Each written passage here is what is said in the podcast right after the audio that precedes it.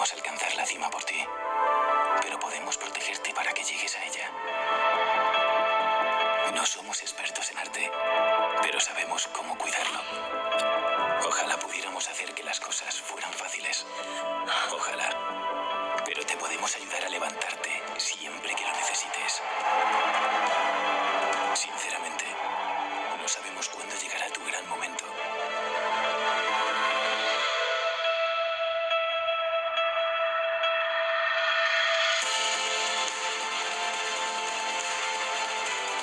algo que sí sabemos. Pase lo que pase. Cuando lo necesites. Estaremos ahí.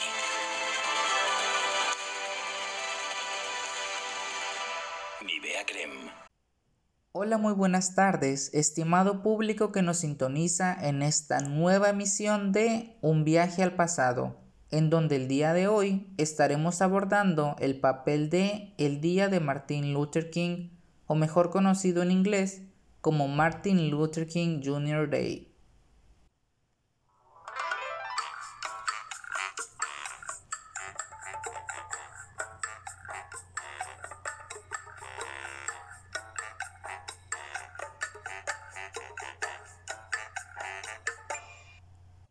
Además, tenemos una invitada especial que nos hablará de cómo se desarrolla esta festividad hoy día.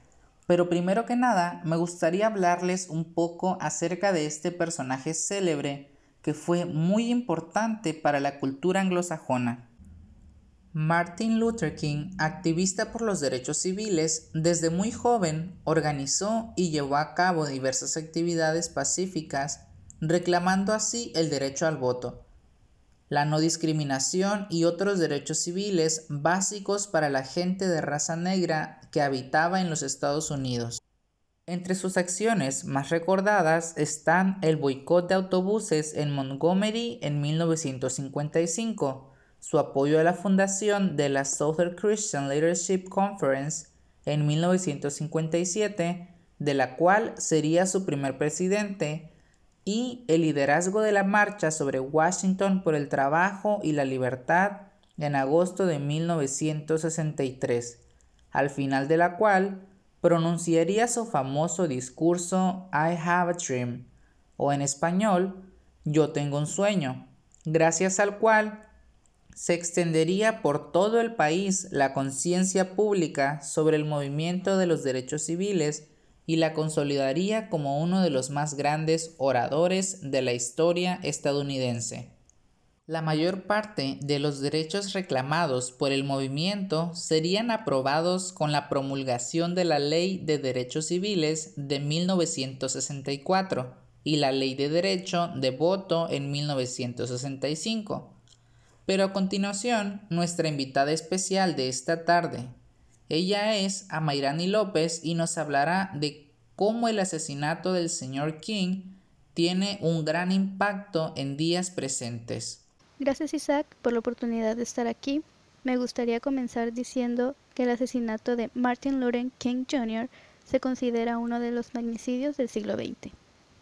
King es recordado como uno de los mayores líderes y héroes de la historia de Estados Unidos y en la moderna historia de la no violencia se le concedió a un título póstumo la Medalla Presidencial de la Libertad por Jimmy Carter en 1977 y la Medalla de Oro del Congreso de los Estados Unidos en 2004.